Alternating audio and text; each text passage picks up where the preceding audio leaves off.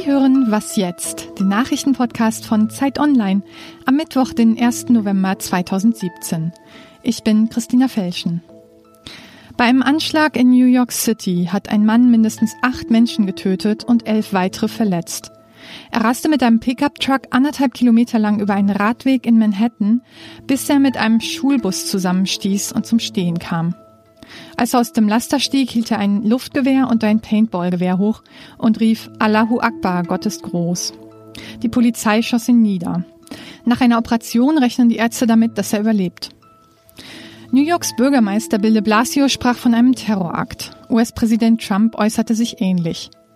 Nach bisherigen Erkenntnissen war der Täter ein 29-Jähriger aus Usbekistan, der schon Jahre in den USA lebte und eine Green Card besaß. Er war den Sicherheitsbehörden bekannt.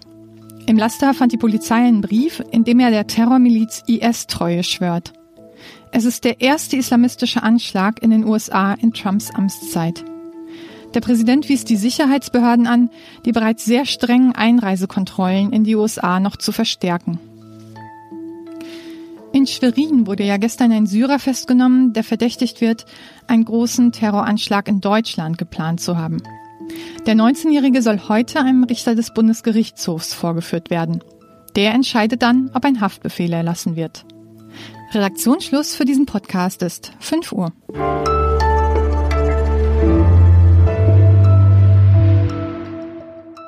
Mein Name ist Wiebke Nauhauser. Hallo. Netflix setzt die Serie House of Cards ab, was allerdings überhaupt nichts macht, weil die Realität die wesentlich bessere Geschichte liefert. Wie geht es weiter in der Affäre um die Verbindungen zwischen Russland und Trumps Wahlkämpfern? Das hören wir gleich von unserem US-Korrespondenten Thorsten Schröder in New York. Wirklich aufregend genug bleibt es auch in Spanien. Der katalonische Regionalpräsident Carlos Puigdemont verkündet aus sicherer Entfernung aus Brüssel, Neuwahlen im Dezember sind eine gute Idee und er will sogar das Ergebnis akzeptieren. Aber er bleibe lieber erstmal da. Was soll man davon halten? Mann, also das sind wir und natürlich vor allem die Leute vor Ort. Das fragen wir unseren Brüssel-Korrespondenten und Katalonien-Experten Ulrich Ladurna. Grüße Sie. Hallo, hallo, guten Tag. Wo sind Sie gerade? Ich bin gerade in Girona, das ist die Stadt äh, ungefähr eine Stunde Zug von Barcelona entfernt. Und hier war der Präsident Kataloniens, Carles Puigdemont, mal Bürgermeister.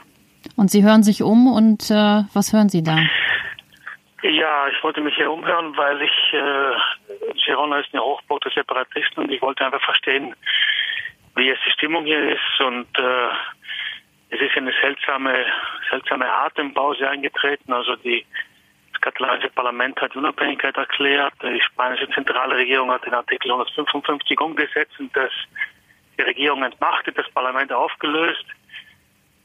Äh, manche dachten, es käme zu Demonstrationen der Separatisten, aber es ist dergleichen geschehen. Äh, wir wissen ja, dass Carles Puigdemont nach Brüssel gegangen ist, vielleicht geflohen. Äh, es ist eine seltsame Stimmung, wo die Leute hier mehr sagen, ja, da müssen wir abwarten, was Puigdemont sagt und wie er sich verhält. Ähm, wir können aber jederzeit auf die Straße gehen. Das ist so der Tenor, den ich höre. Jetzt hat er angekündigt, äh, die Neuwahlen, die im Dezember stattfinden sollen, äh, das Ergebnis dieser Neuwahlen zu akzeptieren. Wie ernst kann man diese Ankündigung nehmen? Ja, man muss es einfach mal so nehmen, wie er es gesagt hat. Ich glaube, man sollte es deutlich nehmen, wobei man die Erfahrung gemacht hat bei Carles Puigdemont, dass seine Aussagen immer doppeldeutig sind. Man weiß nie so genau, was er jetzt meint. Ich glaube, es ist auch Absicht, dass er immer einen doppelten Boden hat oder auch Verwirrung stiftet. Es ist zunächst mal wichtig, dass seine Partei und die Parteien, die die Unabhängigkeit ausgerufen haben, auch bei den Wahlen teilnehmen am 20. Dezember. Das, glaube ich, ist das Entscheidende. Warum ist er ausgerechnet nach Brüssel gegangen? Er selbst sagt ja, ich bin nach Brüssel, weil das ist die Hauptstadt Europas und Katalonien ist ein europäisches Problem. Also das ist ein bisschen dahingesagt. Ich glaube, er ist natürlich auch nach Brüssel, weil er möglichst viel Unruhe stiften will. Er hat sozusagen, äh, es ist ja auch für Brüssel ein bisschen schwierig, diesen Mann jetzt da wirklich vor der Haustür zu haben. Es ist auch für die belgische Regierung schwierig, weil er ja in der Form der flandrischen Unabhängigkeitsbewegung auch äh, Bündnispartner hat. Also ich glaube, dass er einfach Unruhe stiften will und das kann ihm auch gelingen. Es ist jedenfalls äh, seine Anwesenheit in Brüssel wird einige in Verlegenheit bringen, weil man nicht so recht weiß, was er mit dem Mann jetzt anfangen soll. Das wird ja dann vielleicht auch Anklage erhoben werden. Es kann sein, dass Spanien dann einen Auslieferungsantrag stellt gegen Puigdemont und dann muss sich Brüssel dazu verhalten. Also es ist eine Reihe von Fragen, die er sozusagen eröffnet hat, indem er nach Brüssel gegangen ist. Es sind es sind natürlich unangenehme Fragen, aber es ist äh, einfach, äh, er macht es einem wirklich schwer, sagen wir mal so. Es wird nicht ruhiger im Konflikt Spanien-Katalonien. Vielen Dank, Ulrich Ladurner.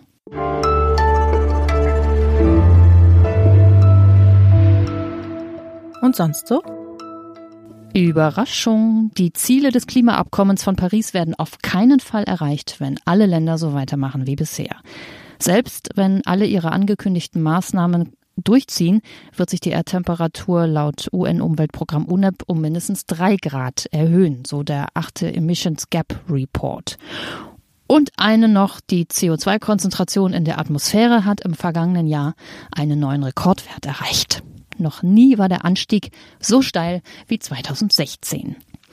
Der Mensch ist eben doch nicht das hellste Licht auf dem Kuchen der Vernunft.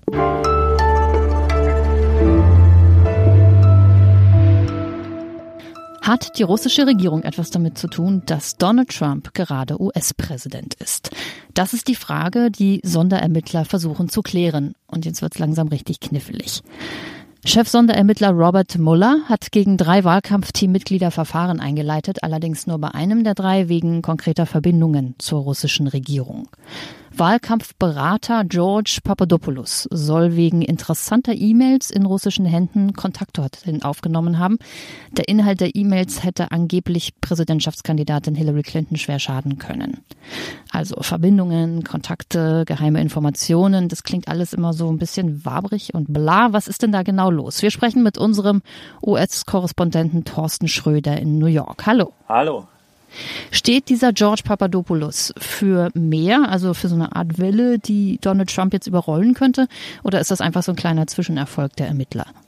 Ja, also ist es zumindest ein direkter Hinweis, dass es Kontakte gab. Und wenn man jetzt zurückdenkt an den Sommer, ähm, als herausgekommen war, dass auch der Sohn von Donald Trump sich mit einer russischen Anwältin getroffen hatte, nachdem es das Angebot gab, dass dort Informationen ausgetauscht werden könnten über das Team von Hillary Clinton, gibt es also inzwischen zwei Vorfälle, bei denen die russische Regierung direkt versucht hat, Einfluss zu nehmen und das Wahlkampfteam von Donald Trump zumindest nicht eindeutig das abgelehnt hat, das Angebot, und, und dass es zumindest Mitarbeiter gab, die darauf eingegangen sind.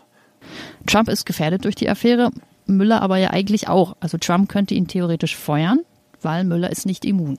Wer wackelt denn jetzt stärker, Trump oder Müller?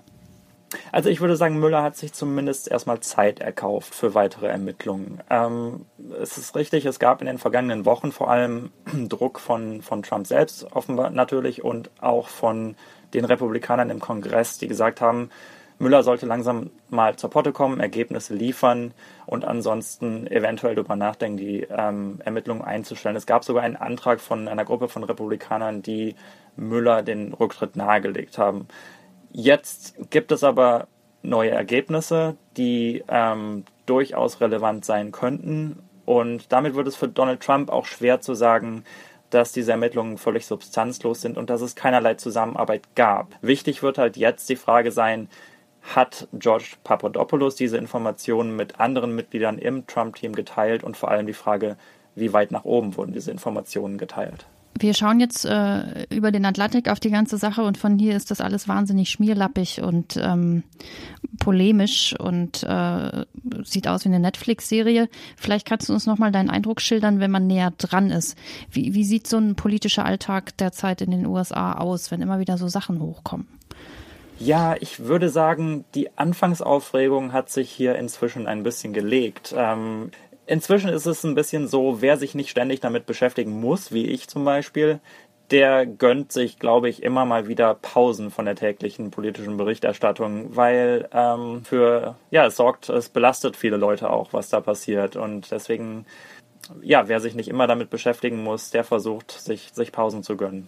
Vielen Dank dir, Thorsten Schröder in New York. Danke euch. Das war Was jetzt? Der Zeit Online Nachrichten Podcast. Morgen wieder.